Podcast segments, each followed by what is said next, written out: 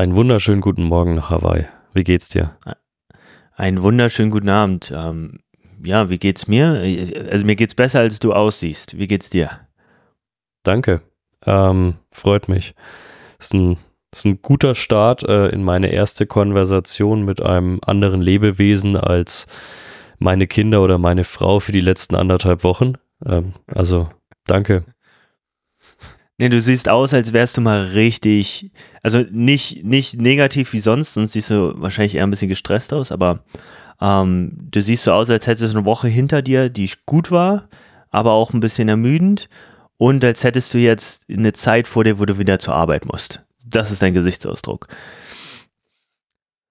Ja, also ich würde es nicht müssen nennen, ich würde es eher dürfen nennen. Äh, wenn ich mir die mhm. Laune meines Sohnes in den letzten anderthalb Wochen anschaue, dann gibt es vermutlich Schlimmeres, als jetzt wieder arbeiten gehen zu dürfen. Also ich muss schon sagen, mit drei Kindern, ich meine, es war mir davor schon klar, aber du machst Urlaub vorrangig für diese Kinder und nicht für dich. Ähm, also ich hatte schon Arbeitswochen, die auf dem Papier ultra stressig aussehen, die ein Klacks gegen das war, was, was da im Urlaub abgegangen ist. Aber es war mal schön, was anderes zu sehen. Ja, wie war's denn? Erzähl mal einen Schwung. Gut, also wie gesagt anstrengend, aber das war abzusehen. Ähm, aber es war, ja, es ist ein magisch schöner Ort. Äh, ich kann jedem nur empfehlen, der da mal hin möchte, ähm, sich das vielleicht, wenn es irgendwie geht, irgendwann mal zu ermöglichen. Ähm, man kann da natürlich wenig bis nichts machen. Also wenn man jetzt nicht gerade der Riesentaucher ist oder so, dann ist das jetzt nichts, wo man irgendwie jetzt die krassen Unternehmungen machen kann. Also wir sind vom Flughafen in Male ungefähr 45 Minuten mit dem Speedboat ins Nichts gefahren über den Indischen Ozean. Das heißt, da ist halt auch wirklich rechts und links nichts weit und breit. Ähm, aber das war ja irgendwie genau auch das Ziel, mal nicht ständig wieder zu planen, ey, morgen machen wir das, übermorgen machen wir das, sondern wirklich mal, komm, wir haben hier ein Haus, wir haben einen Pool, wir haben fünf andere Pools, haben das Meer fünf Meter von unserem Pool entfernt. Das heißt, wir können die ganze Zeit zwischen Salz- und Süßwasser wechseln, was natürlich sein muss. Und ja, aber war trotzdem cool, immer mal wieder abends rausgeschaut, dann hast du so die Flosse von so einem Riffhai gesehen, direkt vor dir in der Bucht. Also nice. ein wunderschöner Ort und äh, viel Sonne abbekommen, äh, viel äh, Mückenstiche, von denen ich mich gerade immer noch erhole. Echt? Das, ja? Ja, ja, irre. Also hm. es hat ja am Tag in der Sonne so 32 Grad und nachts kühlt es runter auf so 29 mhm. und hast halt immer so eine gesunde Feuchte in der Luft und es zieht die Viecher halt an wie blöd. Ja, ja auch. Ich habe halt gedacht, weil es so flach ist, dass es ein kleines bisschen besser ist. Ähm, dass die Feuchte vielleicht sich ein bisschen setzt und es ein bisschen trockener ist. Aber spricht ja für, für das Resort zu einer gewissen Art und Weise zumindest, dass sie nicht irgendwas sprühen. Bei uns wird halt immer sofort Chemie äh, versprüht, dadurch gibt es keine Mücken. Ähm, ist ja in dem Sinne was Gutes, wenn du umweltfreundlich ans Werk gehst. Im Allgemeinen war ich relativ überrascht, wie umweltfreundlich da vieles gestaltet wurde. Also du hattest jetzt keine Spielchen irgendwie mit, hey, wir füttern jetzt hier die Fische und sonst irgendwas oder halt so diesen ganzen Quatsch oder Netze aufgehängt, damit da keine größeren Viecher ins Riff kommen oder so, sondern wirklich, klar, du kannst immer drüber streiten, wie nachhaltig sinnvoll das ist, da äh, Leute auf so eine abgelegene Insel zu karren und alles drum und dran, aber ähm, die Situation, die man dann vorfand, war tatsächlich, fand ich, gut gemacht. Also da habe ich schon auf äh, ähnlichen Inseln, Ressorts ganz anderes gesehen. Ja, ja, richtig. Also das, das ist auch eine schöne Sache. Gute Geschichte. Nice. Also 10 von 10 Sternen Empfehlung. Jim war auch vorhanden, habe ich gesehen. Du wurdest äh, geknechtet von deinem Coach. ja. äh, ja, also 10 von 10 gebe ich selten bis nie. Aber das ist mhm. so eine deutsche Krankheit, nicht weil ich was zu meckern habe, sondern weil ich es mir offen lassen möchte, dass ich nochmal was, äh, was, was Besseres finde.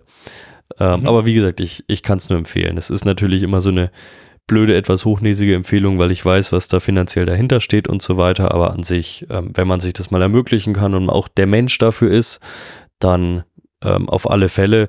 Wie gesagt, man darf halt nicht erwarten, dass man da irgendwie einen Abenteuerurlaub bekommt. Gym gab's. Es war unglaublich, dass, also ich habe nicht einen Menschen in diesem Gym über anderthalb Wochen da drin gesehen. Also da musstest du dich auch mal eintragen. Also du musstest dich da jeweils so kurz registrieren. Keine Ahnung, ich habe es äh, wahrscheinlich auch immer mal wieder vergessen. Und also da war niemand. Und es war ein gut ausgestattetes Gym. Also ein wirklich gut ausgestattetes Gym.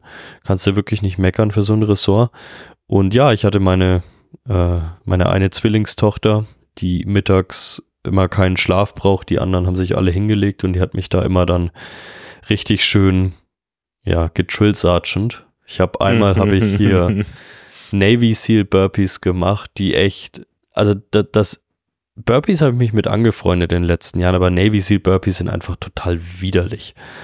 Und dann war ich da echt am Keuchen und beim letzten Satz von, ich glaube, 4x10 oder 4x15, was ich da gemacht habe, habe ich halt die 15 nicht am Stück durchgezogen, sondern wollte es mir halt aufstückeln, weil ich echt da gab's muskulär. Eine Ansage. Ja, und dann, Papa, wieso hörst du auf? Du hast noch keine 15, ich habe mitgezählt. so, ey, alle kurz weghören, aber halt dein Maul. Ähm, und ja, dann, dann hat die da mitgezählt. Das Problem ist, die hat in einem anderen Rhythmus mitgezählt. Und wenn du eh schon komplett durch bist und kurz davor bist, gefühlt irgendwie zu kollabieren und dann zählt das Kind 12, 14 und du denkst dir so, bitte, jetzt zähl wenigstens richtig mit. Und ja, aber war gut. Meine Güte. Hab, äh, wie bitte? Wo hat sie das gelernt?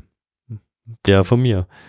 Ähm, aber ich habe viel, viel hier so Zirkeltraining einfach gemacht, einfach um ein bisschen, um ein bisschen fit zu bleiben.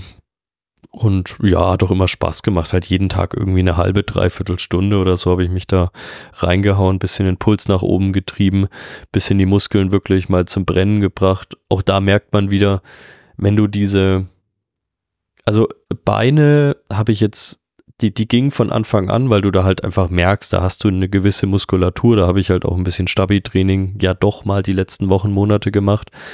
Oberkörper ist schon ungewohnt. Also wenn ich mir überlege, was ich früher beim CrossFit halt abgerissen habe und wie ich jetzt am Morgen dann schon übersäuert war nach irgendwie fünf Sätzen oder so, ähm, da merkst du schon, dass der Körper halt einfach nicht mehr dran gewöhnt ist. Jupp, das ist leider, leider Gottes kann ich das, äh, kann ich ganz gut äh, verstehen und unterschreiben so. Aber wenn wir schon über reingehauen reden und ähm, dann können wir langsam zum Thema der Folge kommen. Reingehauen hast du am Buffet auch oder nicht oder doch? Jein. Ähm, also ich, ich bin kurz vorm Urlaub, bin ich mal auf die Waage gestiegen. Aus dem ganz einfachen Grund, dass wir 20 Kilogramm pro Gepäckstück Freigewicht hatten und ich bis heute keine Kofferwaage besitze. Also wie macht man das, wenn man geizig ist? Man stellt sich auf die Waage, wiegt sich und stellt sich nochmal mit dem Gepäckstück drauf. Und dann stelle ich mich drauf und musste dann kurz mal so in mich gehen. Und ich hatte noch keinen Koffer in der Hand, weil ich mir so gedacht habe, ja, 71 Kilo, das ging schnell. Ähm, und es liegt vermutlich nicht an der krassen Muskulatur, die ich die letzten sechs bis acht Wochen aufgebaut habe.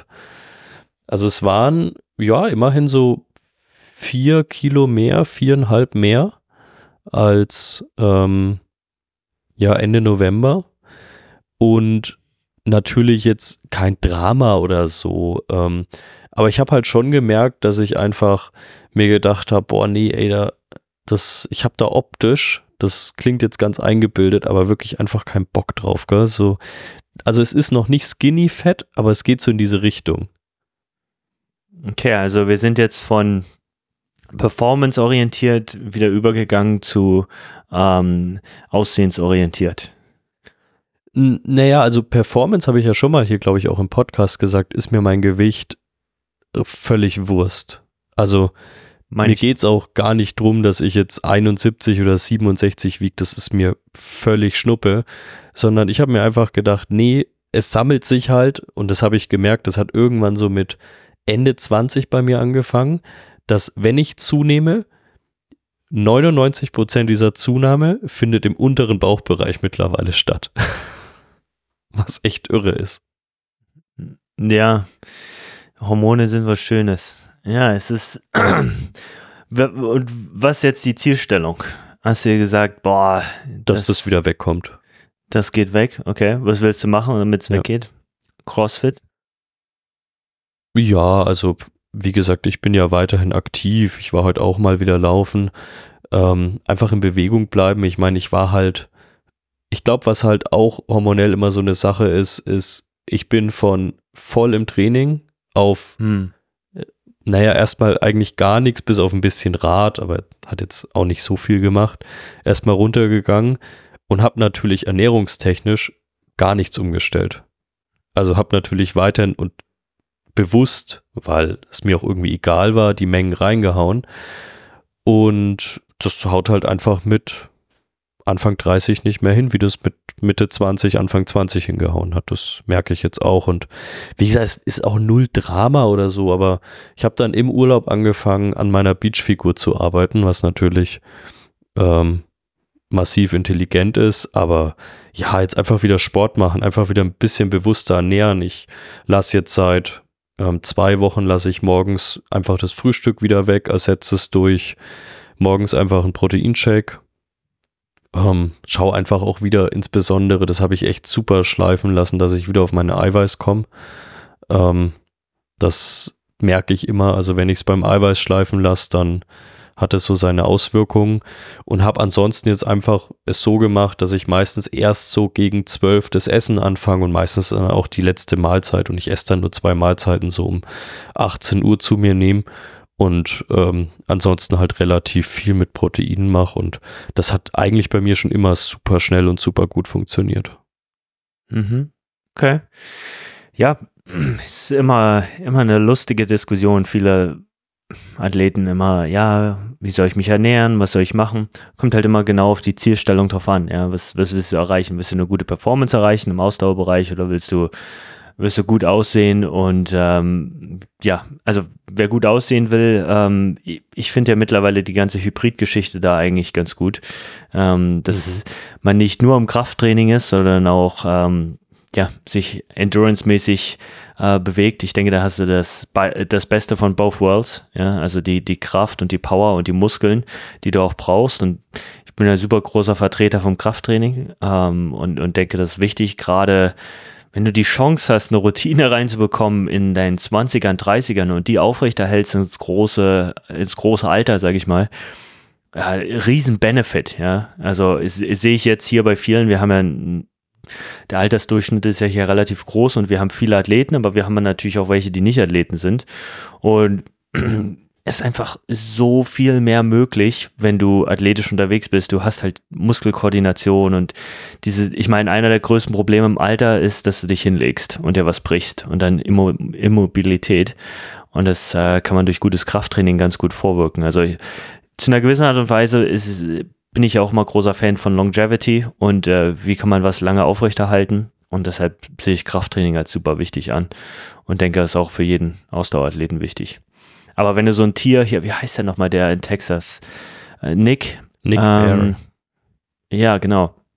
Ähm, wenn du den rennen siehst, ist aber auch irgendwie was Cooles. Siehst halt so, so ein, wenn du im Rückspiegel auf dem Highway auf einmal so ein, so ein Gorilla hinter dir herrennen siehst, äh, hat irgendwie was. Ja, also Finde ich auch ganz cool. Ein Gorilla, aber ich glaube, wir hatten schon mal den irgendwie kurz angesprochen. Also ich kann es wirklich nur empfehlen, sich das mal anzuschauen. Der hat auch so ein paar, ähm, ja, lange Long-Format, äh, Doku-Style Sachen über Ultras, die er gelaufen ist. Also er ist unter anderem Leadville gelaufen und ich glaube, der hat mittlerweile einen Marathon-PR von 240.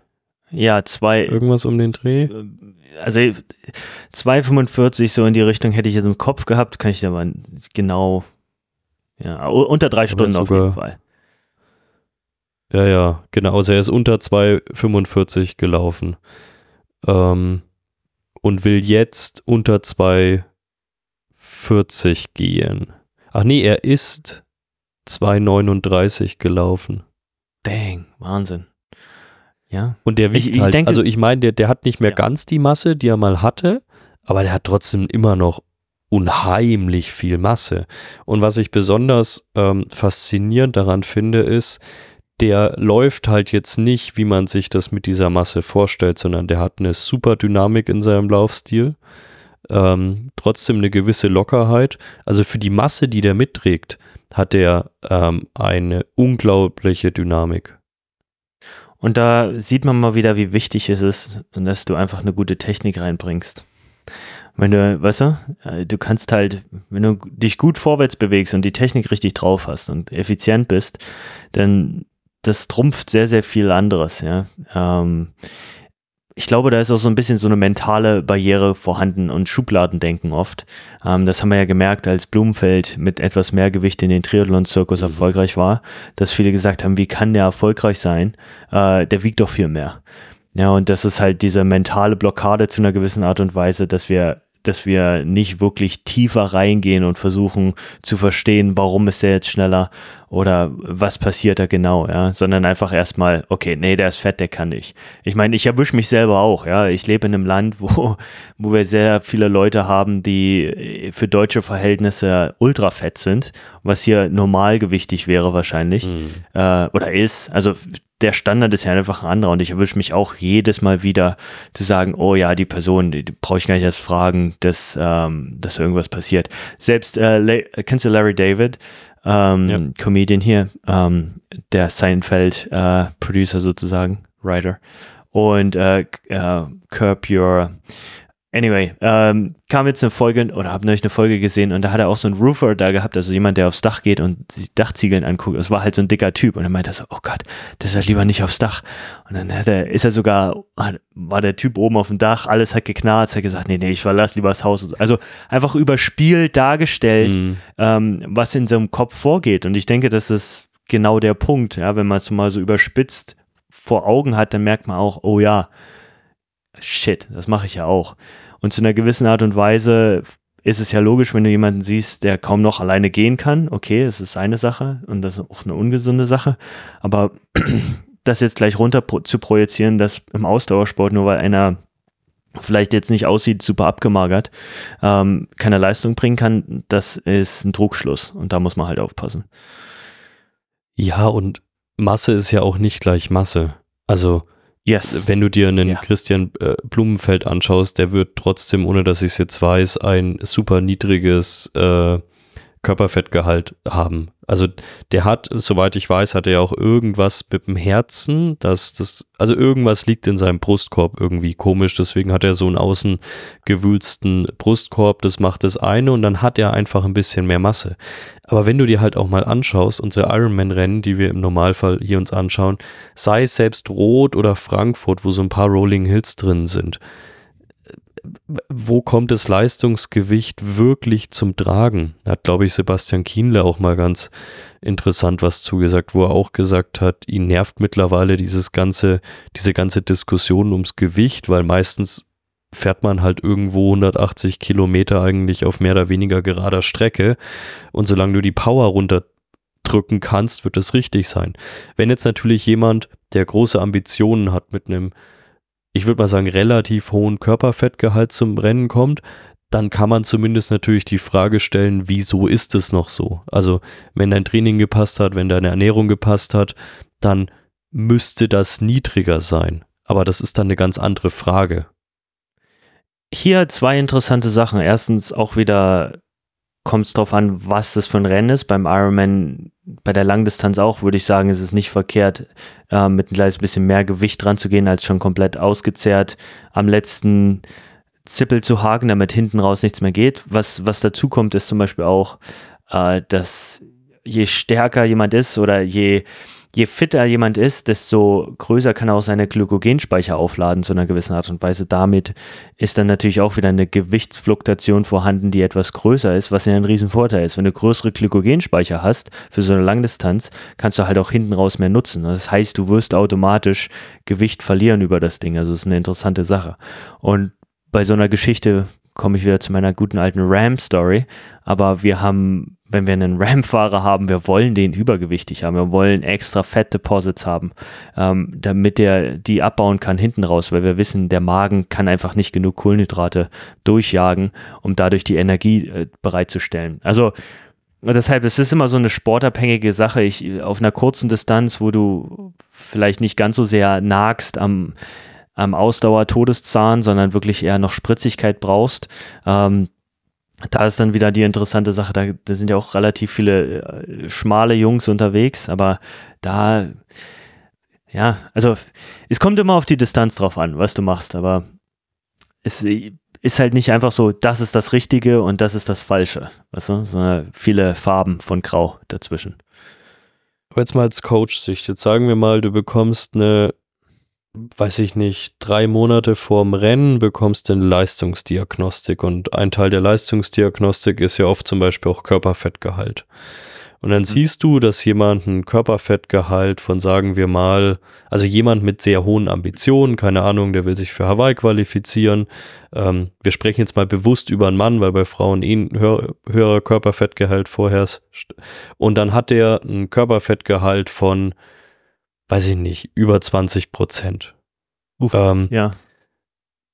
Dann würdest du ja trotzdem sagen, ey, jetzt mal Gewicht außen vor. Das ist ja nochmal was ganz anderes. Da spielt ja Muskulatur halt auch einfach eine Riesenrolle.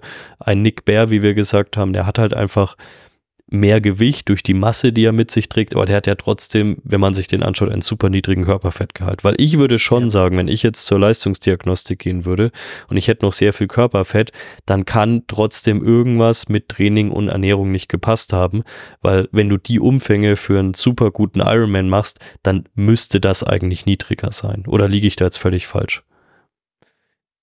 Was ist deine Frage genau? Die, das müsste niedriger sein. Drei Monate vor einem Hauptwettkampf oder drei Monate vor Kona? Also, weil, weil. Nö, jetzt wirklich.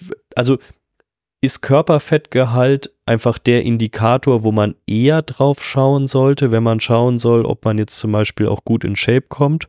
Weil beim Gewicht sage ich auch, mir ist es relativ Wurst, solange das Ganze halt Muskulatur ist und nicht Fett, was ich mit mir rumtrage. Oh, guck mal, als Beispiel, wenn ich mich jetzt nur auf Körperfett konzentrieren würde und Athlet 1, warte mal, äh, Athlet 1 hat jetzt drei Jahre richtig gut trainiert, hat sich was gebrochen und lag jetzt zwei Monate da und hat halt Muskeln verloren und Fett angebaut und kommt dahin. Hat aber noch eine super starke metabolische Grundlage, die er halt aufgebaut hat. Okay?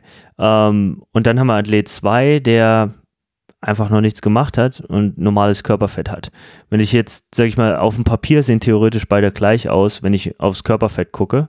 Ähm, deshalb ist es immer so eine Relation, dass die anderen Daten halt mit reinspielen. Wie, wie ist seine metabolische Stärke? Was hat er für ein VO2 Max? Wo, wo ist ungefähr seine Form? Also es ist halt, ich tue mich schwer, einen Datenpunkt rauszupicken und zu sagen, daran mache ich es fest, weißt du? Also äh, es kommt immer auf die Situation drauf an, will ich damit so ein bisschen ähm, herausstellen. Aber natürlich ist 20 Prozent schon etwas zu viel aus meiner Sicht, wenn man sich für Kona qualifizieren muss, weil da kommt dann schon oft dazu, dass oh, wir in, in, in, so einem vorderen Bereich unterwegs sind. Das ist das Gleiche, wie ich unrealistisch halte, dass man mit fünf, sechs Stunden Training in der Woche sich für einen Ironman qualifizieren kann. Ähm, kann man vielleicht, aber ist das langfristiges Denken? Also das ist wieder das nächste. Ähm, langfristige Gesundheit bringt die was, wenn man äh, zu fett ist und dann, oder nicht zu fett, aber zu viel mit sich rumträgt und dann und das gleiche ist, wenn man zu dünn ist. Ja, das geht auch nicht lange gut. Also es gibt so einen Optimalbereich, den man für sich individuell finden muss. In dem sollte man sich bewegen. Ja, wenn das für die Person auf was aus Gründen auch immer diese 20 Prozent der Idealbereich ist, hey, super gut. Ja, ähm, statistisch gesehen würde ich sagen, ist es eher niedriger, aber das kann halt auch genau daraus sein, was ich vorhin gesagt habe, dass wir diese Vorurteile haben gegen mehr Gewicht. Also es ist, ähm, sorry, dass meine Antwort jetzt nicht straightforward ist und sagen, das nicht, das doch. ist halt, ja, Dancing Queen. Ein bisschen rumtanzen.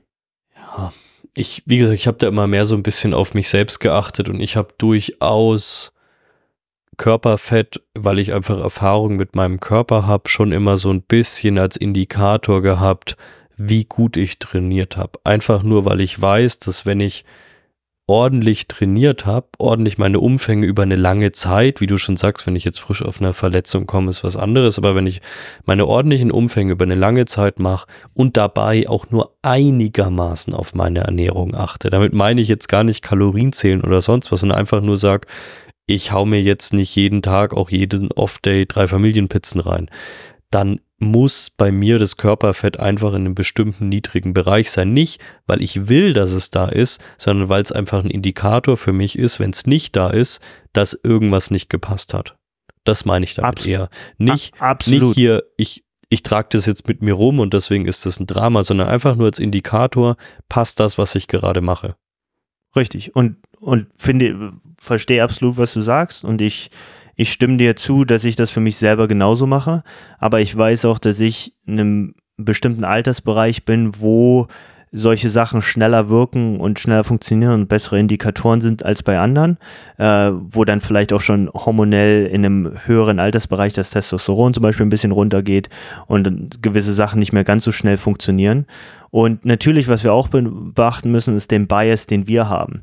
Wenn ich so einen Datentest bekomme oder so einen Test bekomme, den du angesprochen hast, drei Monate für Wettkampf, ähm, idealerweise habe ich den Athleten vorher nicht trainiert, sonst wäre der schon in einem besseren Zustand. Hehehe.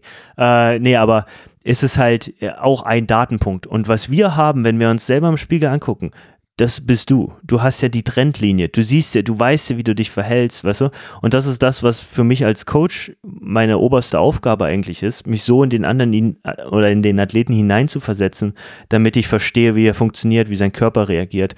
Und deshalb ein Datenpunkt hilft halt oft nicht, sondern ich brauche so viele Daten wie möglich und Kommunikation, um das zu machen und zu verstehen, oh, ist das, reagiert diese Person auch oder sind wir hier in einem komplett anderen Zustand? Also, deshalb ist immer dieses, bei mir funktioniert es so, ich tue mich auch mittlerweile echt schwer, einen Athleten ein Beispiel von mir selber zu nennen, weil am Ende des Tages ist es, geht es um den Athleten und nicht um irgendeine Erfahrung, die ich gemacht habe. Ja.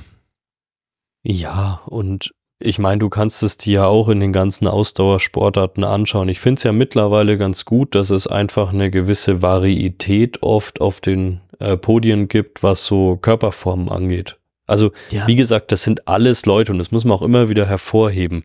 Selbst wenn da jemand ein bisschen mehr Masse mitträgt, wenn du beim Ironman, bei irgendeinem großen Ironman oder auf Hawaii oder Nizza unter die ersten fünf kommst, dann hast du da kein Körperfett dran. Ähm, also nicht in irgendeinem nennenswerten Bereich. Der Unterschied liegt halt eher dran, wie massig sind die Leute und da ist halt ein großer Unterschied. Ich meine, schau dir im Triathlon den Jan Frodeno an von vor ein paar Jahren und jetzt den Christian Blumefeld. Das sind halt einfach, was Masse angeht, zwei völlig verschiedene Menschen.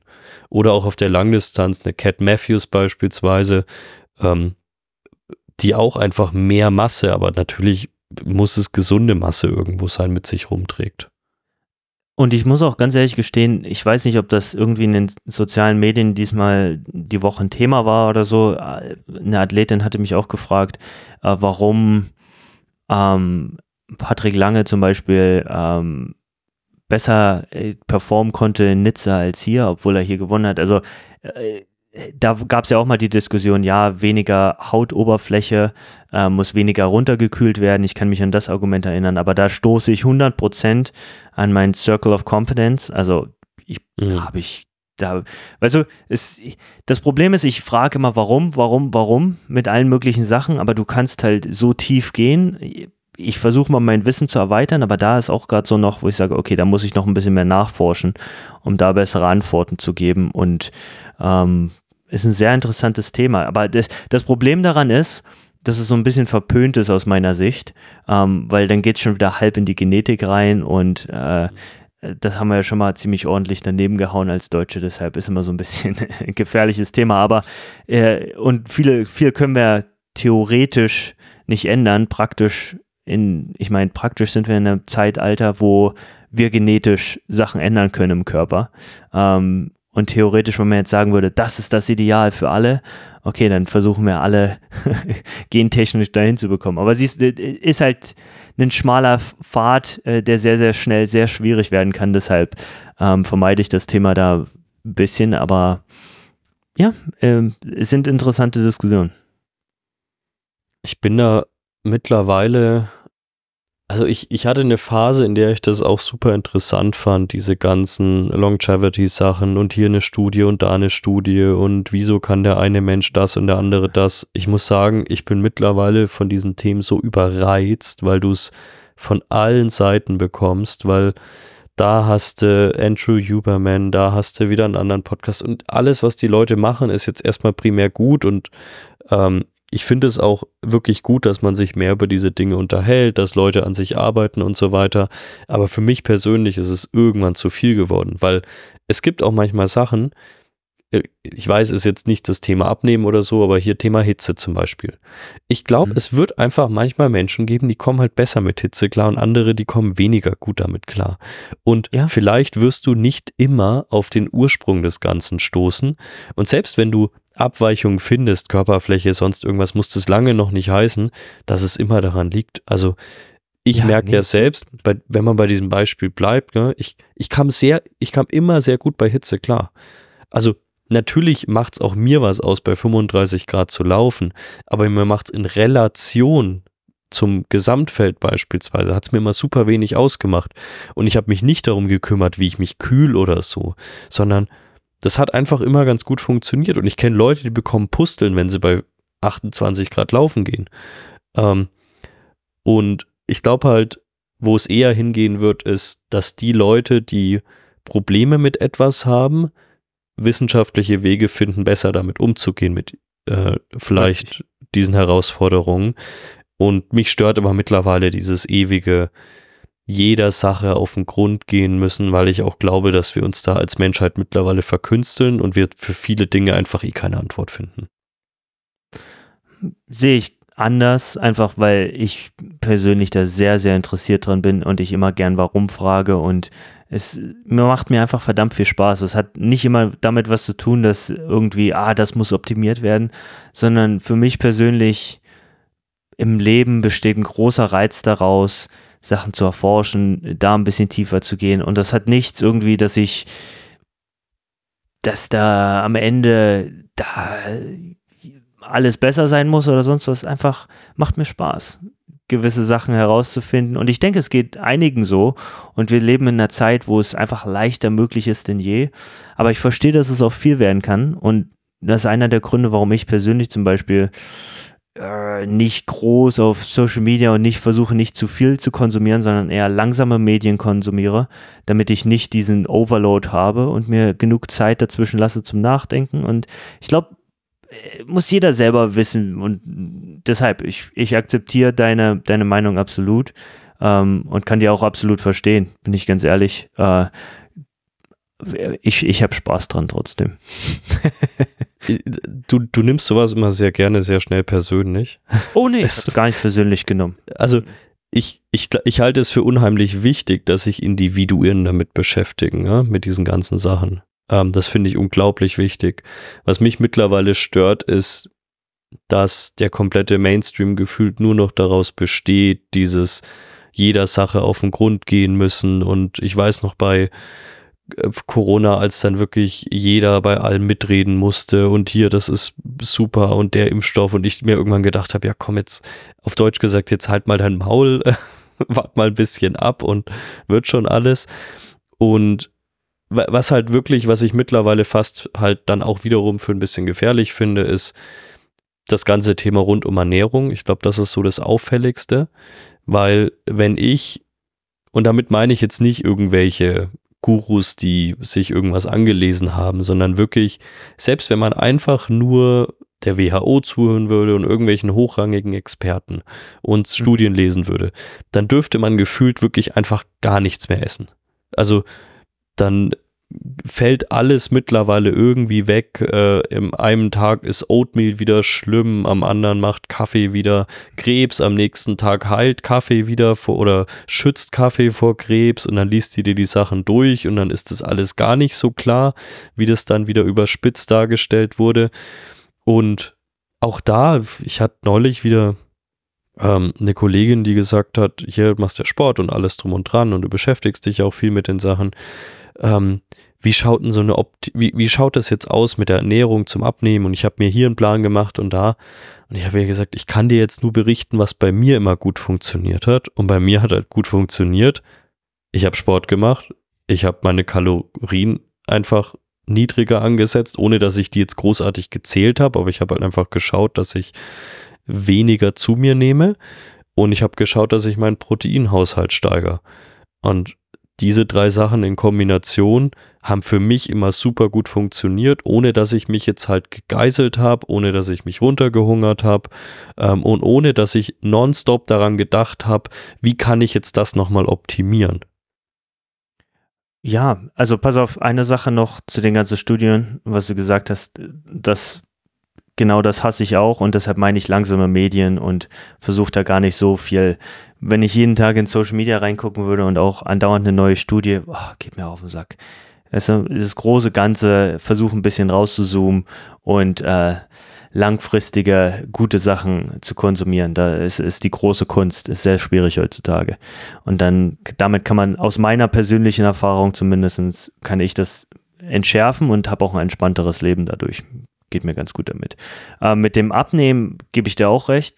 So, ich glaube, was interessant ist, was ich gerade mache, ich schreibe Artikel und versuche so ein bisschen zu erklären, meine Philosophie zu erklären, Coaching-Strategie, aber es so aufzubauen, dass das ist nicht, oh, das ist mein Beispiel, so musst du es machen, weil das ist, wird ja oft gemacht, sondern First Principle, also grundlegende Wahrheiten zu erzählen, so dass, wenn jemand das liest, sich das für sich selber anwenden kann und aufbauen. Also es bringt ja zum Beispiel nichts, wenn ich sage, wie Kipchoge trainiert hat und dann habe ich einen, der eine Stunde einen 10-Kilometer-Läufer macht, äh, 10-Kilometer-Lauf macht und das gleiche trainiert. Das bringt ja nichts.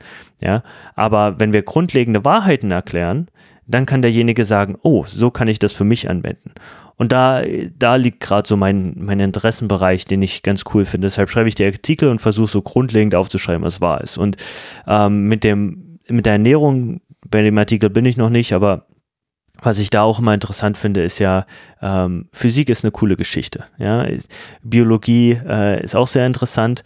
Und was sind grundlegende Wahrheiten? Eine der grundlegenden Wahrheiten ist ja hier, dass Energie äh, ja irgendwie immer umgewandelt wird. Ja. Und ähm, das, das dürfen wir nicht vergessen, wenn Leute dann sagen, ja, mit Kalorien zählen, das, äh, das bringt nichts und so. Ja, aber es ist, wird ja umgewandelt. Ja, also natürlich bringt das was. Ähm, nur wenn man es nicht wahrhaben will, ist okay. Und deshalb finde ich es auch immer lustig, diese ganzen verschiedenen Diäten mit oder jetzt auch Frühstück weglassen, wie du es gesagt hast, habe ich jetzt notgedrungen auch eine Zeit gemacht. Hatte ich ja mal von ein paar Podcasts erzählt, dass ich mehr fettreich esse und so ähm, und später erst am Tag. Ähm, dadurch spare ich auch wieder an Kalorien und habe jetzt auch wieder ein bisschen was abgenommen. Ähm, es ist halt, es gibt verschiedene Tricks und Art und Weisen, da hinzukommen, aber das Grundprinzip bleibt das gleiche.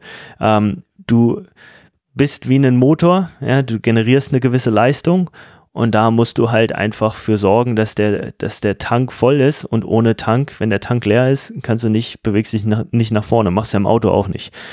Also irgendwo äh, die Logik, die grundlegende Logik dahinter ist, ist ähnlich und manchmal funktionieren Analogien besser als alles andere, um solche grundlegenden Wahrheiten zu erklären. Deshalb sage ich gerne oft, hey, also, wenn du bist ein Sportwagen, dann pack auch das Premium Fuel rein und wenn der Tank leer ist, dann kannst du so oft wie du willst am Starter rumrütteln und er macht ein bisschen Sound, aber der, der Motor wird nicht starten und du kommst nirgendwo hin.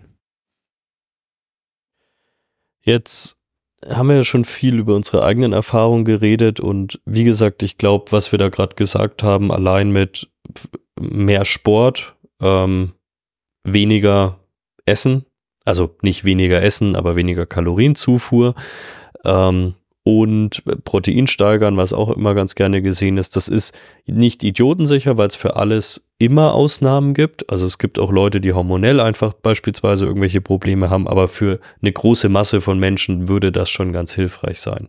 Was ich mich immer gefragt habe, wenn ich jetzt, sagen wir mal, und da sehe ich immer mal wieder auch auf Social Media Leute, die sagen, ich will jetzt richtig was in meinem Leben ändern, ich will abnehmen und so weiter und ich setze mir jetzt auch noch als Ziel nennen, Ironman 70.3, einen Marathon oder sonst irgendwas zu machen. Wie kann ich synchronisieren. Ich hatte zum Glück nie diese Sorge, das sage ich gleich dazu, dass ich gleichermaßen, ich will abnehmen und ich will auf ein sportliches Ziel hin trainieren, weil da sehe ich schon, dass Leute unglaublich strugglen, weil sie auf einmal Dinge machen, die für ihren Körper komplett neu sind, ähm, deutlich mehr Energie rausballern, als sie es jemals gemacht haben und gleichzeitig dann aber auch noch an der Energiezufuhr nach unten schrauben wollen und damit ein extremes Mismatch irgendwann erstellen, Muskulärprobleme bekommen, gar nicht genug im Tank haben, um überhaupt sauber ins Training zu gehen und das dann so ein Abwärtsspirale ist. Wie würdest du sowas denn angehen? Wie kann man das synchronisieren? Die Frage, die ich da in dem Fall zuerst stellen würde, wenn jemand zu mir kommt und sagt, hey Flo, ich will das Training anpassen, ich will Nutrition anpassen, ich will das anpassen, dann sage ich, okay, lass uns mal erstmal die Foundation bauen, bevor wir das Dach aufs Haus bringen. Weil das Dach erst zu bauen und dann die Foundation macht oft nicht viel Sinn. Was will ich damit sagen? Schritt für Schritt rangehen. Ich bin, also, weißt du, du kennst ja die Sache. Entweder machst du eine Sache ordentlich und richtig oder du machst, tanzt auf 20 Hochzeiten und wirst nie glücklich. Und ähnlich würde ich sagen, kommt das hier auch zustande. Es kommt immer darauf an, wenn der Athlet viel Zeit hat und viel stressfreie Möglichkeiten, dann kann man mehrere Sachen auf einmal machen, weil auch mehr Kapazität da ist, das zu vertragen und, und wegzustecken. Aber oft ist ja der Fall, dass wir jemanden haben, der berufstätig ist, das nebenbei macht, als Challenge oder was auch immer. Und da würde ich sagen, versuche erstmal nicht zu viel auf einmal zu ändern, sondern lass uns erstmal gucken, dass du verletzungsfrei hier in den Sport reinstarten kannst. Ähm, mit einer guten Technik und ein Schritt nach dem anderen. Und dann, was ich persönlich entwickelt habe, um das besser zu gestalten für die Athleten, ich, ich habe ein Stufensystem. Ich sage immer, es gibt drei Stufen. Ja? Du fängst erst an und dann arbeiten wir erstmal an der grundlegenden Stufe. Wenn wir jetzt mal in die Ernährung zum Beispiel reingehen. Ich sage, die erste grundlegende Stufe erkläre ich oft als verstehe erstmal, dass du Energie verbrauchst, wenn du läufst oder wenn du Sport machst. Und ja, diese Energie geht aus deinem Konto raus, ja, und im Idealfall füllst du die wieder zu. Jetzt haben wir diesen, also diesen Kalorien, Kalorien-Match. Ähm, ich verbrenne 3000 Kalorien, esse aber nur 1000 Kalorien, dann haben wir ein 2000 Kalorien Defizit, viel zu viel, damit machst du dich kaputt. Das hilft dir langfristig nicht, also da gehen wir hin zu sagen, okay, 3000 verbrennen, 3000 zuführen. Wenn du jetzt viel zu viel wiegst, okay, dann machen wir vielleicht 2900, aber trotzdem erstmal relativ nah dran, damit dein Körper nicht zu so sehr sich zerberstet. Ähm, wenn wir jetzt einen Anfänger haben was ja das Beispiel ist. Stufe 2 wäre dann, wenn wir das gemeistert haben, vielleicht auch schon ein bisschen Gewicht abgenommen, dauert ein paar Wochen, weil da kommt auch wieder rein, man braucht ja mindestens 21 Tage, um ne, sich eine neue Gewohnheit anzugewöhnen. Deshalb die Zeit warten wir eigentlich meist ab, bis verstanden wurde, okay, das ist Input, Output und das damit umzugehen. Ja? Wenn das gemacht wurde, gehen wir in Stufe 2 rüber. Stufe 2 ist dann mehr, okay, fuel the work. Also heute habe ich ein hartes Workout, da sollte ich wahrscheinlich mehr Kohlenhydrate zuführen, weil ich natürlich auch mehr Kohlenhydrate verbrenne und ich habe ein lockeres Workout und arbeite vielleicht einmal Grundlage, also habe ich ein bisschen mehr fettbasiert ähm, und brauche vielleicht nicht ganz so viele Kohlenhydrate und die Kohlenhydrate, die ich nehme, sind jetzt keine schnellen, sondern eher ja, komplexe Kohlenhydrate.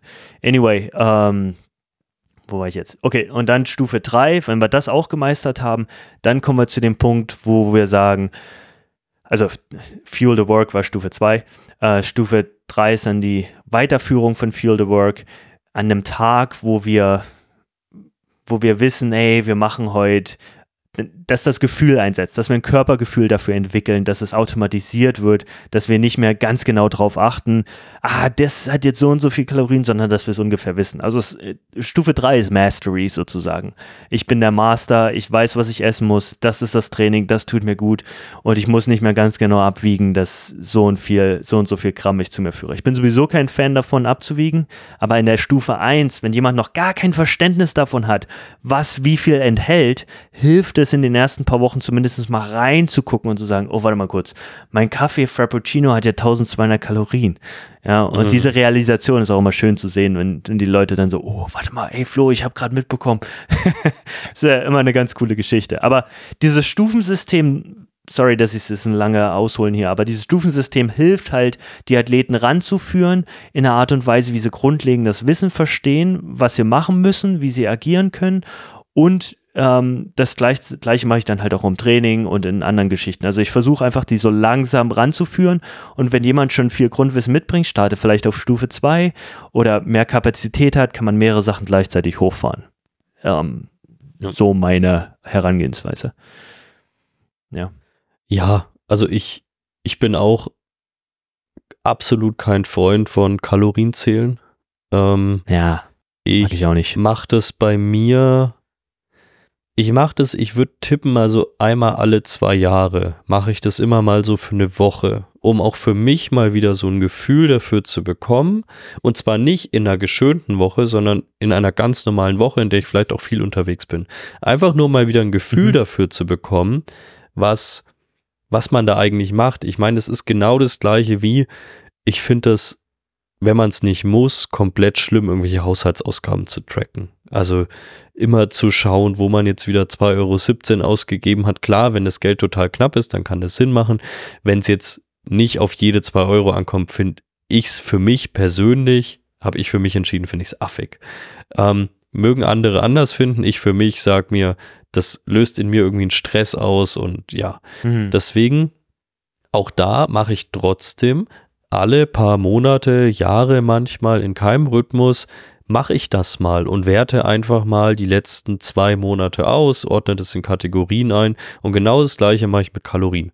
Ich würde für mich selbst, solange ich jetzt in dem Shape, in dem ich bin, äh, nie anfangen, damit Kalorien zu zählen. Aber ich habe das zum Beispiel einfach vor ich weiß nicht, wann das war, vor einem halben Jahr habe ich es einfach mal wieder gemacht. Und da ist mir halt auch wieder, so ein paar Sachen sind mir einfach wieder aufgefallen, wo ich entweder gedacht hätte, die Sachen haben mehr Kalorien und ich war überrascht, wie wenig die eigentlich hatten. Oder ich war teilweise, gut, das habe ich jetzt nicht mehr so häufig, dass ich wirklich überrascht wäre, dass was viel hat. Aber ich hatte halt auch beispielsweise meine Kollegin, die dann auch gesagt hat, das und das esse ich. Und da habe ich sie auch mal gefragt, weißt du eigentlich, wie viel Kalorien so eine Avocado hat? Also ich will jetzt nicht das Avocado-Essen verbieten, aber ich sage auch nicht, dass die ungesund ist, aber wenn du auf deine Kalorienziele kommen willst, dann sind halt besonders dein deine anderthalb Gläser Wein, die du trinkst, deine Avocado, deine Breze, es ist ja nur eine Breze. Das klingt super wenig, aber das sind halt alles drei Sachen, die krass viel auf dein Konto einzahlen. Und ich will nicht für dich bewerten, ob das schlecht oder gut ist, aber ich glaube, dir ist das nicht bewusst. Ja, gerade Avocados finde ich immer lustig, weil es ja ein Health Food ist, was ja auch ist, äh, gute Fette, ja. aber trotzdem hat ein Gramm Fett doppelt so viele Kalorien wie ein Gramm Kohlenhydrate und das ja. haut dann halt immer ein bisschen rein. Aber was, das ist ein gutes Ding. Als ich hierher gezogen bin äh, oder in die Staaten gezogen bin, habe ich auch viel getrackt, weil ich das Essen einfach nicht kannte. Und mhm. meine Güte, ich glaube, eine Grundregel, die natürlich auch viel zu sehr runtergebrochen ist und nicht also das ist kein First Principle, aber zumindest eine Beobachtung, ähm, dass wenn du hier was isst und das schmeckt künstlich, dann hat es meist auch super viele Kalorien. ja, Irgendeine Scheiße drin ist. Äh, ja, also hier, hier bei uns gibt es halt viele crazy Sachen, die du dir in den Mund schieben kannst, aber definitiv nicht solltest. Ja, wenn dir deine Gesundheit wichtig ist. ja, ich, ich habe es jetzt auch immer wieder gemerkt, dass äh, ich echt, also du merkst einfach körperlich, wenn du einigermaßen deinen Körper kennst und da auch einigermaßen sensibel bist, dass das einfach das Essen da anders zusammengesetzt ist. Das schaut auf dem Teller gleich aus, aber da ist, ja, da werden einfach andere Methoden angewendet. Und ja, also ich habe halt zum Beispiel jetzt derzeit einfach, ich, auch da keep it simple. Also ich trinke normalerweise zwei Shakes am Tag, auch da wirst du wieder Leute finden, die da irgendwie erzählen, äh, das ist nicht gut und das ist nicht natürlich oder sonst was. Ich weiß, funktioniert für mich aber am besten, weil ich halt mit so einem Shake einfach mal meine 30 Gramm Kohlenhydrate rein, äh, 30 Gramm Eiweiß reinbekomme morgens, ohne dass ich einen großen Aufwand habe. Was ich mittlerweile gut finde, was ich auch Leuten jetzt schon empfohlen habe, die mir immer wieder gesagt haben, ja, aber ich krieg das irgendwann auch nicht mehr runter.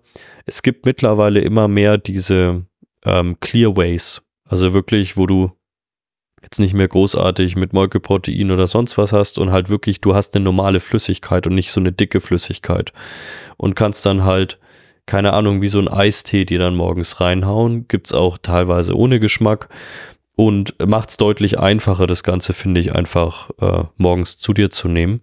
Und ansonsten, ja, ich esse halt jetzt auf Malediven habe ich super viel frischen Fisch einfach gegessen. Ähm, das war halt super angenehm. Ähm, dazu immer ein bisschen Reis oder so ein bisschen Nahenbrot habe ich dazu gegessen. Aber halt einfach geschaut, dass ich Eiweiß oben halt jetzt nicht super krass viel Kohlenhydrate zu mir nehme, aber trotzdem Kohlenhydrate zuführe, weil Sport habe ich ja gemacht. Ähm, also schon auch den Tank füllen. Aber ich bin bewusst, ohne dass ich es nachgerechnet habe, aber sicherlich in ein gewisses Defizit gegangen. Okay. Ja, ich, ich, ich bin gerade noch so ein kleines bisschen hängen geblieben an den Shakes. Ähm, und zwar, weil ich habe, war das ein Böhmermann oder so, so eine Folge gesehen über diese ganze Shake-Kultur, die es da gab in Deutschland. Und es ist, ich finde es immer wieder faszinierend. Man merkt echt, ähm, ich, ich lese noch gar keine deutschen Medien oder gar nicht, konsumiere auch relativ wenig, wie schnell man, was heißt schnell, mittlerweile sind ja einige Jahre, gehe stark aufs Jahrzehnt zu, was ich von Deutschland weg bin, aber ähm, wie wenig man mitbekommt. Ja, und dann gibt es auch manchmal so Referenzen, wo ich sage, geht komplett an mir vorbei. Ja, also manche Jokes, noch nie was von gehört. Und äh, mit diesem ganzen Shake-Ding, dass das groß mal wieder war, jetzt für eine Zeit lang bei euch, ich auch nicht mitbekommen. Äh, mein Vater war jetzt gerade hier, äh, irgendwelche Werbungsreferenzen gemacht. Pff, geht komplett an mir vorbei. Aber ich fand, ich es so lustig, dass dieses Shake-Ding so eine, so eine ähm, Diskussions war. Also ich finde Shakes geil. Was mein Ding ist, ich mag, wenn die dickflüssig sind. Je dicker, desto besser. Dann kann ich es löffeln. Schön, so, so ein Shake, den ich löffeln kann, mega geil. also ich habe ich hab so ein, ähm, so ein Whey-Pulver, was nach ähm, hier diesen Cinnamon Kelloggs schmeckt. Und das rühre ich mir manchmal einfach in Joghurt rein oder so. Und das ist total geil. Da hast du auch noch so kleine Stückchen drin und so. Ich finde nur mhm. morgens, wenn ich einfach schnell auf dem Sprung bin, finde ich es manchmal einfacher, was dünnflüssigeres zu haben. Ähm, ja. Also man muss natürlich, da muss man auch immer aufpassen. Du bekommst natürlich, wenn du dann die Sachen aus Deutschland mitbekommst, bekommst du die natürlich immer sehr pointiert mit. Ähm, Na, und sehr überspitzt ja. mit. Logisch. Also natürlich war das keine flächende Diskussion. Jan Böhmermann ist auch mal sehr gut darin, irgendwelche Diskussionen so darzustellen, als wäre das gerade die äh, wichtigste Diskussion. Und natürlich das weiß ich schon. gar nicht wichtig ist. Was mich daran halt wieder gestört hat, ist, und ich habe mir das auch angeschaut, das sind sicherlich ein paar valide Kritikpunkte dabei und so weiter. Aber es wird halt schon wieder gefühlt alles verdammt, was Leuten dabei hilft, vielleicht ein gesünderes Leben zu führen. Und damit meine ich nicht, dass sich Leute nur noch von Shakes ernähren sollen, aber es kann halt ein Bestandteil dessen sein, ähm, auf ein niedrigeres Gewicht zu kommen, weil du halt einfach mit relativ einfachen Mechanismen Nahrungsbausteine ganz gut ersetzen kannst und halt gleichzeitig viel Eiweiß beispielsweise zuführen kannst. Dass das teilweise werbetechnisch ähm, auch da auf die Spitze getrieben wird und so weiter. Ja, klar, und dass das lustig klingt, dass man überall irgendeinen chunky Flavor hat und so weiter. Aber wir, wir können ja hier nur noch schwarz und weiß. Also entweder irgendwas ist, das ist traurig, total schlimm ja. oder irgendwas ist nur gut. Aber mhm. ich muss ganz ehrlich sagen, mir helfen beispielsweise halt Proteinshakes einfach selbst an stressigen Tagen. Dieses ISO Clearweight beispielsweise, was ich jetzt immer dabei habe. Ähm, ich nehme da halt zum Beispiel, wenn ich auf Reisen bin, nehme ich mir halt einfach zwei so kleine Container mit, ähm, dass ich einfach zwei Portionen habe, wenn ich den Tag über unterwegs bin, habe einen Shaker dabei, fülle einfach klares Wasser rein, shake das Ganze und habe halt zweimal 30 Gramm Proteine über den Tag und hole mir dann halt irgendwo, keine Ahnung, noch eine Semmel oder so. Und dann bin ich schon mal grundversorgt ein bisschen mit so ein paar Sachen und kann dann abends irgendwie noch essen gehen. Und mir hilft es halt total dabei, ähm, einen einigermaßen normalen Ernährungsstil zu fahren, während ich halt total viel unterwegs bin. Mhm. Ja. Nee, macht, äh, also ganz ehrlich, äh, ich nutze Shakes auch oft und ich finde, was du gesagt hast, gerade mit der stressigen Situation, ähm, da, da spiele ich auch oft mit rein. Und ich bin auch oft so, dass wenn Athleten von Stufe 1 in, oder Stufe 1 kämpfen noch und sagen, oh Flo, ich habe heute 5000 Kalorien verbrannt, ich habe äh, übers Essen nur 3200 reinbekommen. Ich sage, dann mach dir noch einen Shake am Abend, weißt du, lad dir noch was rein, lad noch ein bisschen Protein rein, mach dich vielleicht sogar noch müde mit und dann kannst du gut ja. schlafen und fertig aus. Also ich, ich bin da jetzt auch kein Proteinhasser und ich finde es gut, was du gesagt hast, weil ich glaube, das ist allgemeine Diskussion, wo wir, wo wir besser werden müssen als Menschheit. Ähm, viele Fragen, ich will jetzt gar keine politische Diskussion aufmachen, aber eine der Geschichten, die ich glaube, die uns fehlt, um als Menschen aufs nächste Level zu kommen und die uns unterscheiden würde als Zwischenstation zwischen Affen. Ähm, bisher wollen wir, eigentlich will, will jeder Mensch nur eine Banane haben. Was bedeutet das? Eigentlich ist jeder Mensch will, dass es einem selber gut geht. Ja. Ähm, das ist also so eine der Hauptmotivationen. Ähm, was wir noch nicht drauf haben, ist richtig zu verzeihen und zu sagen, okay, gut, wir machen jetzt einen Strich drunter und weiter geht's. Wir sehen zu, dass es allen gut geht. Das haben wir noch nicht so richtig drauf aus meiner Sicht. Und deshalb ist dieses Schwarz-Weiß-Denken ähm, so gefährlich, weil wir es halt noch nicht drauf haben, da nochmal einen Schlussstrich zu ziehen und immer weiter uns aktuell aufschwingen in diese Extreme. Ich sage nicht, dass die Mitte äh, das Beste ist oder dass eine Seite besser ist als die andere, aber wenn uns nochmal klar wird, dass wir eigentlich alles Gleiche wollen, dann ist vielleicht sind ein paar Sachen auch ein bisschen einfacher und muss nicht mal alles so schwarz und weiß sein. Aber vielleicht kommen wir da irgendwann noch hin, vielleicht auch nicht. Ähm, das glaube ich, deshalb will ich alt werden, damit ich mal sehe, wie weit wir uns entwickeln als Menschheit. Meine Motivation. weißt du, was ich meine? Ja, also ich, ja, ähm, ich, ich glaube, das wird man auch. Deswegen, ich, ja, also ich, ich bin da mittlerweile einfach nur noch genervt. Ähm, die einen wollen gefühlt nur noch, dass man jeden Tag super fit ist und nur noch irgendwie hier, wie heißt, clean, clean ist und so weiter und laufen durch irgendwelche Supermärkte und dann halten sie wieder so dumm klug ihr dummes iPhone sich ins Gesicht und sagen, ich als Ernährungsexpertin kann euch diese Lebensmittel nicht empfehlen. Ich denke mir wirklich in den Momenten, entschuldigt jetzt diese Ausdrucksweise, aber bitte halt dein dummes Maul. Ähm, wenn ich Bock auf eine TK-Pizza habe, dann weiß ich als einigermaßen gebildeter Mensch, dass ich jetzt wahrscheinlich TK, gerade nicht Tiefkühl. das Allergeilste in mich reinknalle aber ich habe halt jetzt gerade trotzdem Bock drauf. Ich will mich nicht mein Leben lang geiseln. Und wenn sich das jemand machen möchte, ist das auch für mich okay. Es ist halt nicht mein Lebensstil. Aber ich habe keinen Bock mehr drauf, dass ich von 18 Seiten 15 bis 35 Empfehlungen bekomme. Ähm, und das ist mittlerweile echt, also bei den einen darfst du kein rotes Fleisch essen, die anderen sagen, du sollst nur rotes Fleisch essen und nicht mal Salz dran machen. Und irgendwann denke ich mir, ich gehe halt jetzt einfach essen und schau, was auf der Karte ist. Gell? Und Boah, wenn ich dann kurz vor meinem Urlaub merke, ja, das ist anstrengend. Und wenn ich dann kurz vor dem Urlaub merke, ähm, hier, ich habe ein bisschen zu viel Bauchfett, dann gehe ich halt in ein gesundes, minimales Kaloriendefizit, schau, dass ich wieder mehr Krafttraining mache, dass ich mehr Eiweiß zu mir führe und dann wird es halt irgendwann schon wieder klappen. Und selbst wenn es nicht klappt, werde ich davon nicht sterben. Ja, wie gesagt, ich glaube, ich, ich kann nochmal wiederholen, äh, weniger konsumieren. Alter, das wird mich fertig machen, wenn ich, also ich weiß, was du meinst und ich bekomme da auch immer was von mit. Vor allen Dingen auch, weil mir Athleten was schicken und da viele was konsumieren äh, Social Media, was da so verbreitet wird. Aber man muss ja auch sehen, warum ist das so? Die wollen natürlich Klicks generieren, ja, für sich selber was schaffen. Die wollen selber auch nur eine Banane. Wie können sich die Banane leisten, wenn sie Geld haben? Wie denken sie, dass sie Geld bekommen? Dadurch, dass sie Influencer werden. Und also geht für mich auch wieder zurück auf, die wollen nur eine Banane haben und dafür sind sie bereit, so rauszuschreien, den ganzen Scheiß und die Sache zu vertreten, ist ja schön und gut. Eine der Sachen, wo ich auch dachte, ach, Leute, die Grundmotivation hilft immer, es hilft immer, die Grundmotivation zu verstehen von jemandem, der sowas sagt und macht, aus meiner Sicht. Weil dann weißt du, wo kommt das her, warum sagt Komm ins? Coaching. Ja, genau, so. Ähm, ich hab, hier die, ähm, die Umweltgorillas, die haben ja lange im Triathlon viel gesponsert, die sind jetzt weitergezogen und sponsern nicht mehr im Triathlon. Und die Kommentare waren so lustig.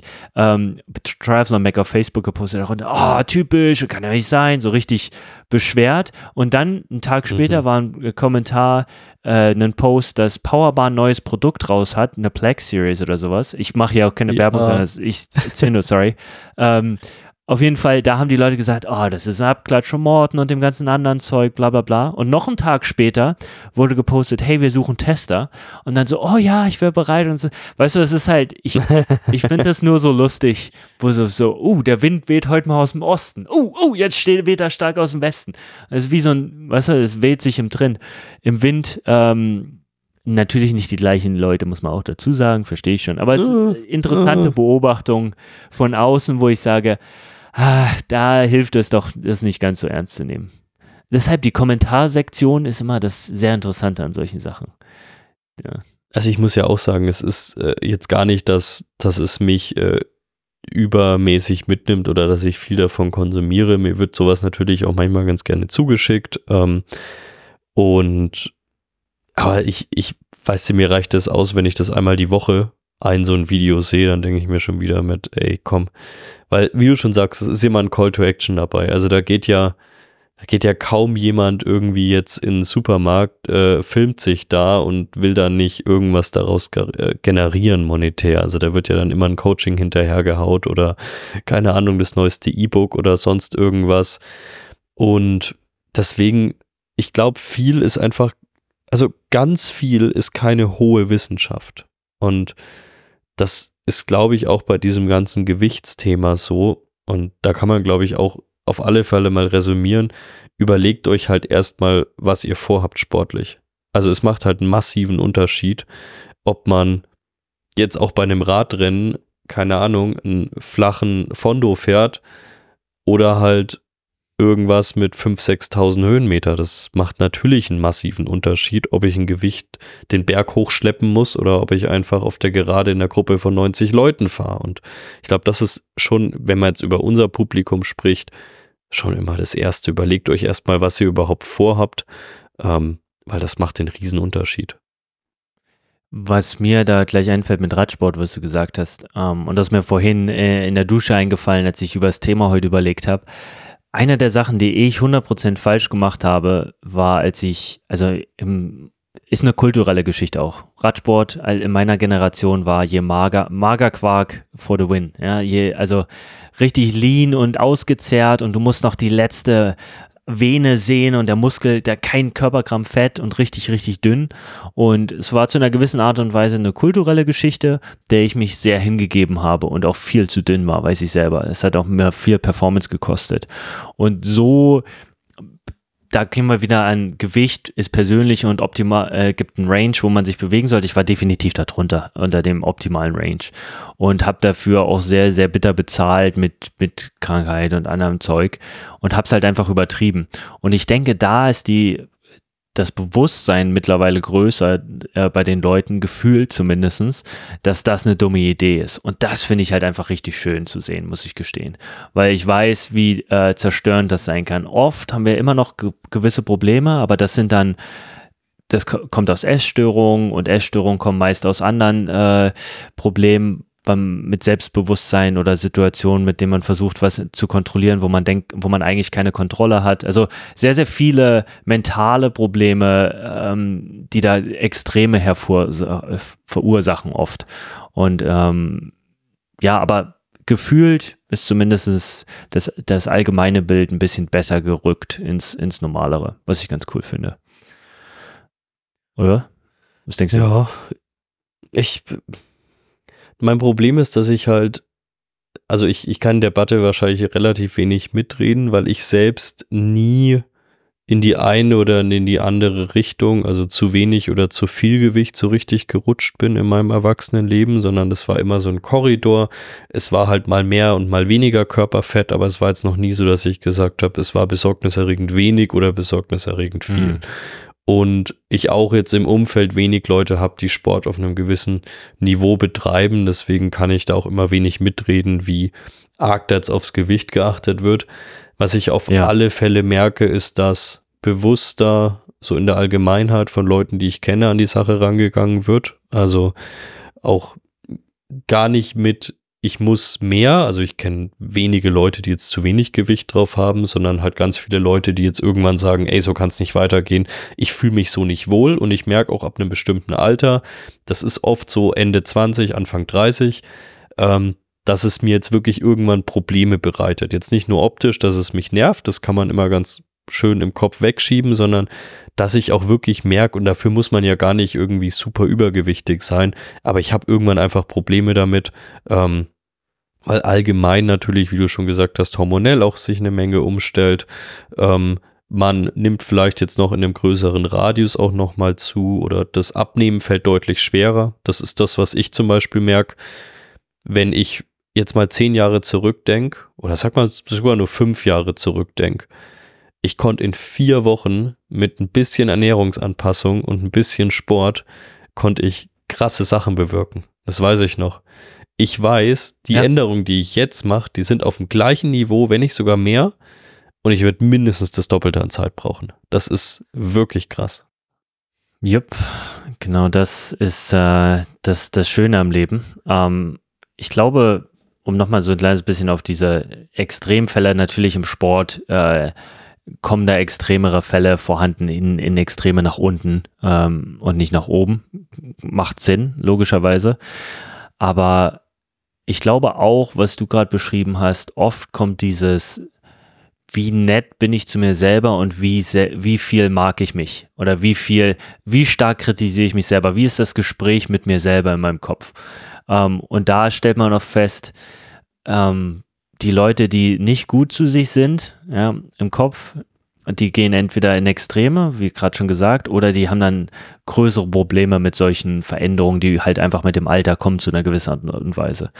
Und deshalb, ja, deshalb finde ich es halt einfach weiterhin so super interessant, ähm, den Kopf zu verstehen und zu sehen, was oben abgeht, äh, weil da werden auch oft unterbewusste Entscheidungen getroffen, die vielleicht auch nicht super smart sind, weil man nicht die beste Einstellung über sich selber hat. Ähm, deshalb es ist super interessant ähm, und ich denke, es ist wichtig, dass man zu einer gewissen Art und Weise lernt, nett zu sich selber zu sein. Was auch immer das für denjenigen bedeutet, weiß, weiß man oft selber. ja, und wie wir ja, glaube ich, in ganz vielen anderen Themen schon gesagt haben, auch realistische Ziele zu setzen. Also wie gesagt, ich weiß einfach, ich kann in vier Wochen nicht mehr das bewirken, was ich früher in vier Wochen bewirken konnte. Und deswegen, ich werde das erste realistische ähm, Fazit mal in acht Wochen überhaupt erst ziehen oder in sieben Wochen, weil ich jetzt eine Woche dran bin. Davor mache ich mir darüber jetzt keine Gedanken. Klar, wenn ich jetzt merken würde, ey, ich achte auf meine Ernährung, mache Sport und ich nehme weiter zu, dann wäre das was anderes, aber ich mache mir jetzt keine Gedanken und stelle mich jetzt täglich auf die Waage, ähm, sondern aber auch da wieder muss man ja auch wieder realistisch sein. Mir geht es ja nicht darum, dass ich jetzt großartig Gewicht abnehme. Ich weiß, dass ich wahrscheinlich so zwei, drei Kilo abnehmen werde. Aber zwei, drei Kilo, da muss man halt auch super vorsichtig sein. Also ich hatte auch schon Leute, die mir dann gesagt haben, oh, ich habe wieder zugenommen. Und dann sage ich, ja, wie viel denn? Ja, äh, ein Kilo. Ja, man hat sich das letzte Mal gewogen. Ja, vor drei Tagen. Und dann sage ich, ja, um welche Uhrzeit hast du dich da, äh, da gewogen? Ja, keine Ahnung. Und heute, ja, irgendwann mittags. Da sage ich, naja, wir sind hier mitten im Sommer, du lagerst irgendwie Wasser ein, du trinkst viel Wasser. So ein Kilo hast du schon schnell mal drauf. Also schau halt wenigstens, dass du die gleichen Werte vergleichst und dass du dann natürlich im Gegensatz zu mir jetzt auch mehrere Datenpunkte hast, dass du eine Entwicklung sehen kannst und beispielsweise wirklich eine Wochenentwicklung sehen kannst, dass du wirklich mal nach vier Wochen schaust, wie viel habe ich im Schnitt in jeder Woche, in jeder Kalenderwoche gewogen, anstatt ich habe mehr drauf als gestern. Ja, jetzt mal ganz überspitzt gesprochen, vielleicht warst du noch nicht groß auf dem Klo. Ja, ja, absolut. Genau das meine ich. Äh, Trendlinien, keine da einzelnen Datenpunkte. Ja, ja, nicht, nicht, nicht so leicht, das Ganze. Ich kann mich nicht erinnern, weil ich das letzte Mal auf der Waage stand, ehrlich gesagt. Äh, hm. Ich glaube, ich habe die rausgehauen als, ähm, also ich habe eine hier stehen, aber die nehme ich für Performance-Tests für die Leute und nicht für mich selber. Ich habe ungefähr ein grobes Gefühl, ich sollte mal wieder einen Test machen. Wie ich aktuell mein persönlich bei mir steuere, ich bin ja von dem Extrem wirklich dauerhaft drauf achten, alles zählen, alles machen, zu, das muss funktionieren, zu zum komplett anderen übergependelt, also ich weiß gut, was Extreme sind.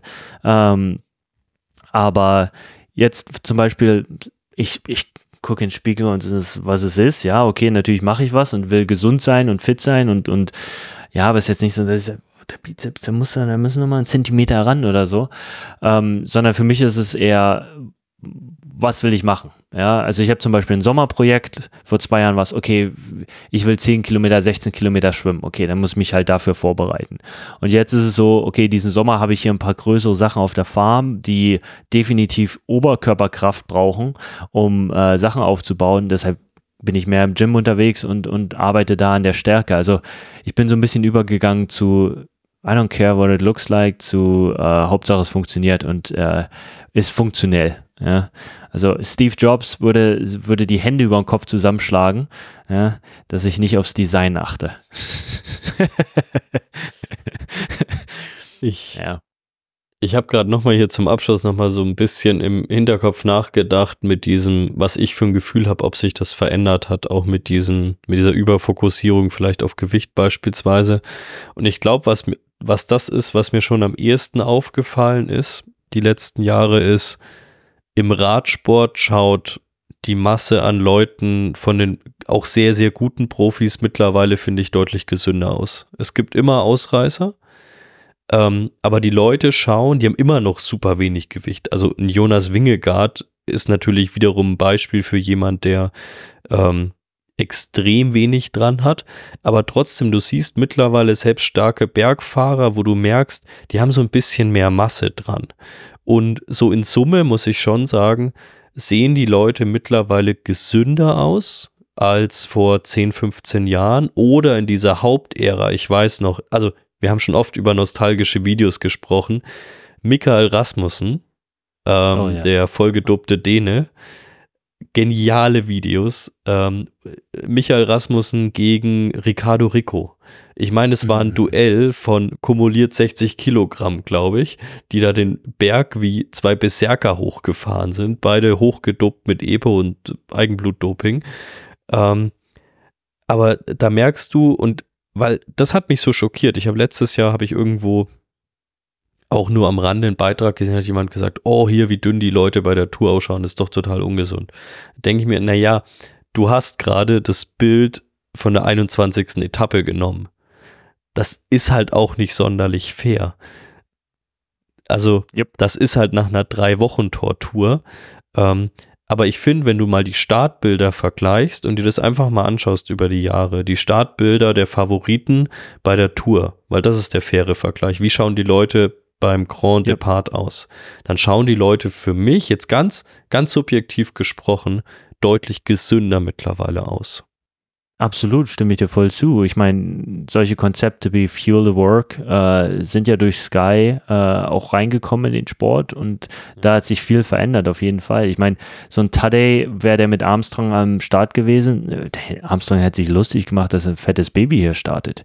Weißt du, so nach dem Motto. Also, das sind, das sind Sachen und da haben sich viele Sachen zum Positiven geändert. Aber dieses Beispiel Rasmus und Ricardo Rico ist, ist herrlich, weil aus meiner, oder was ja über die beiden Leute zu erfahren war im Nachgang, war ja auch viele mentale Probleme, die da vorhanden waren, die natürlich auch dafür gesorgt haben, dass die in solche Extreme gehen ähm, und solche Extreme mit dem Körper anstellen. Und das ist halt immer so ein bisschen die Frage, warum ich warum ich teilweise den Sport auch immer mal wieder sehr kritisch beobachte, weil ich denke, okay, wir, es ist eine mega geile Sache, aber ähm, was, was passiert mit den Menschen? Ist das, ist das was, was, was Sinn macht, was nachhaltig ist, oder ist das was, okay, wir gucken uns jetzt die Tiere an, wie sie sich zerstören für fünf Jahre und dann who cares? Ja.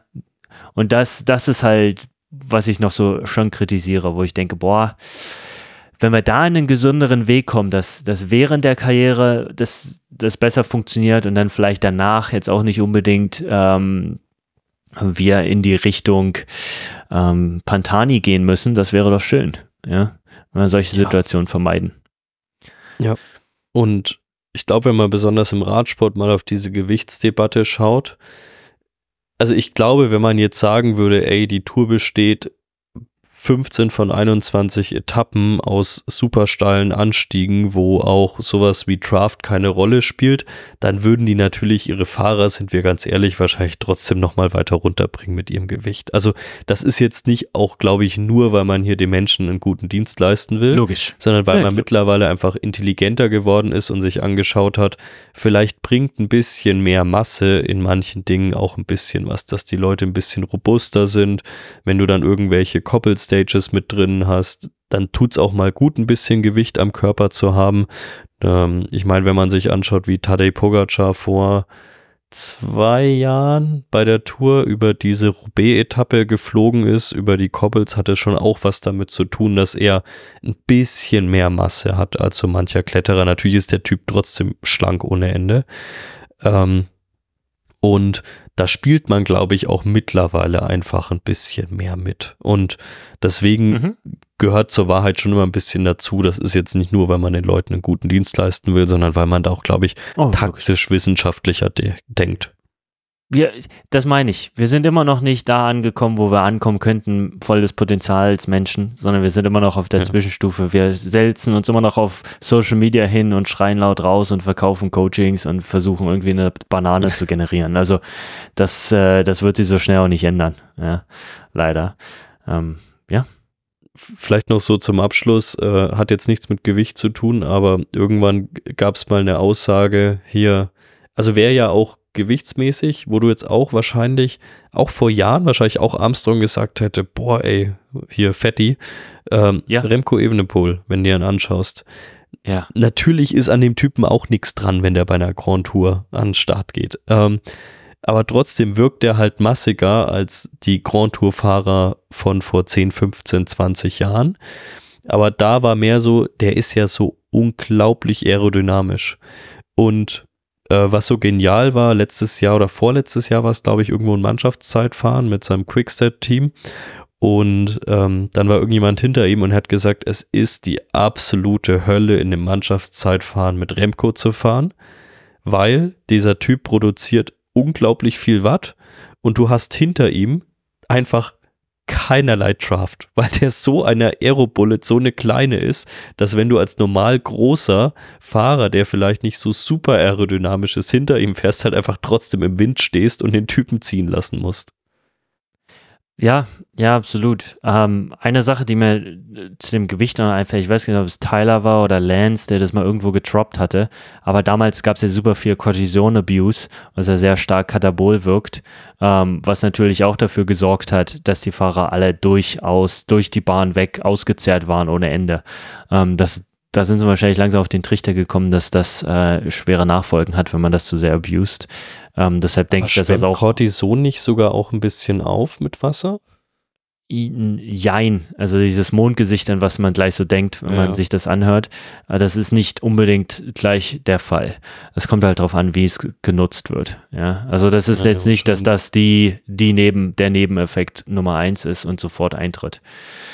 Aber anyway, ähm, ich denke, wir sind, wir werden langsam gesünder, wir, wir entwickeln uns nach vorne Schritt für Schritt, Tag für Tag, ähm, einfach weitermachen.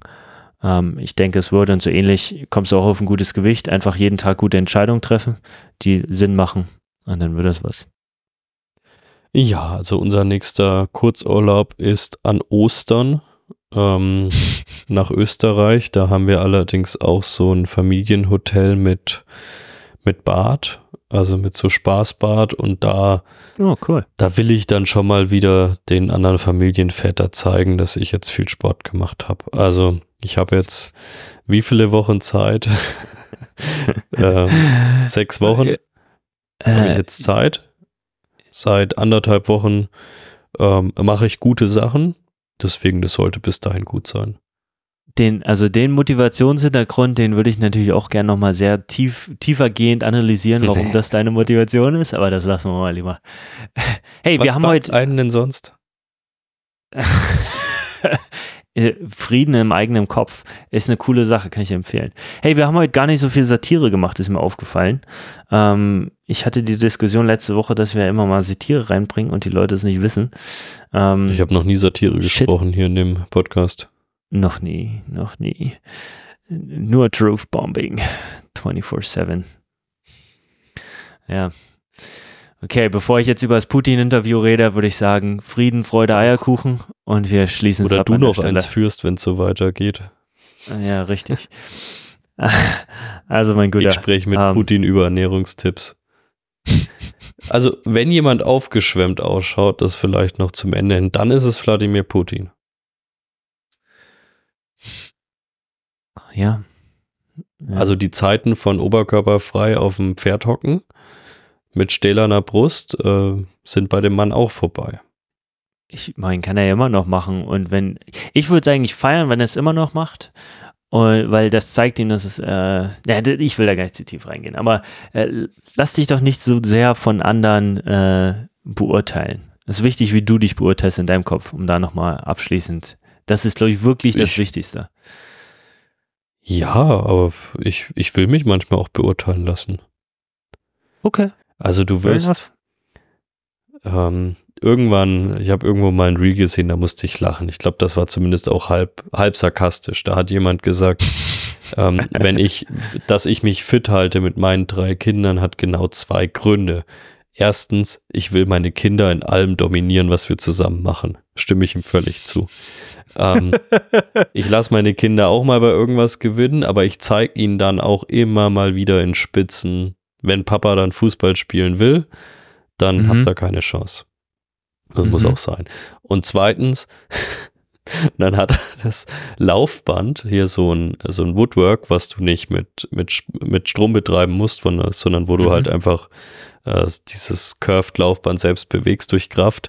Da sage ich, das muss man bei Regen oder Sturm in den Driveway stellen. Also auch so ein Ami in so einem Suburban äh, Hood und dann hat er es da reingestellt und hat gesagt, die sollen alle sehen, dass ich besser bin als sie. Äh, genau, das ist äh, ja einer unserer Schwachpunkte äh, in unserem Land. Ja, aber es, ja, aber es ist nicht nur Schwachpunkt. Also ich hatte auch schon durchaus Minimum letztes Jahr fünf Begegnungen mit Leuten, die ich entweder ganz gut kannte oder nur flüchtig kannte, die mir gesagt haben, ey, dass du diesen ganzen Quatsch betreibst, hat mich motiviert, auch mal was zu machen. Oh, absolut. Nee, das meine ich auch gar nicht, sondern was ich jetzt meinte war, ich stelle mich in die Einfahrt, äh, Keeping Up with the Jonathans. Ist einfach nur, ich stelle mich in die Einfahrt, sodass jeder sieht, das große Problem, was wir hier haben, ist, viele sind überschuldet, weil sie sich ein Auto kaufen, was groß ist, damit sie ihren Nachbarn nur eindrucken. Darauf war das bezogen. Aber Ansonsten, dann ist das Sixpack ja noch was mehr, Gutes. Ja, richtig, meine ich ja. Also ich bin ja froh, wenn die Leute motiviert werden, sich fit zu halten. Das ist einfach, weil es wichtig ist, ja. Ähm, die führen ein besseres Leben, fühlen sich wohler, absolut. Also da bin ich von Fan von. Der Fakt mit dem, ich muss den anderen zeigen, dass ich besser bin, die Downward-Spirale, die da dran hängt, meinte ich, dass ich die nicht gut finde. Mhm. Nee, aber ich bin voll dafür, hey, lass sie laufen, lass die anderen sehen, lass sie auch anfangen zu laufen, ähm, lass alle fit sein, mega geil. Ja, dann können wir zum Abschluss eigentlich nur sagen, ähm, bewertet uns weiter so schön, abonniert uns, empfehlt uns gerne weiter. Ähm, nach den stressigen Wochen auf unserer beiden Seiten wollen wir jetzt wieder mal so eine gewisse Regelmäßigkeit einfließen lassen. Und ja, ich kann nur immer betonen, wenn ihr Themen habt, die euch interessieren, dann äh, schreibt uns auch gerne irgendwo eine Nachricht bei Instagram oder sonst irgendwo. Ähm, dann können wir auch immer mal drüber nachdenken, über sowas zu diskutieren. Ansonsten haben wir noch einige Themen auf Vorrat, über die wir uns die nächsten Wochen und Monate unterhalten werden. Oh, keine Sorge. Äh, endlos. Endloses Ding. Ja. Cool. Danke für deine Zeit. ich äh, werde jetzt auch weiter hier Zeit. Warehouse aufbauen und ähm, wir hören Ich und sehen uns. Jo, Bis lasst euch dann. gut gehen. Ciao.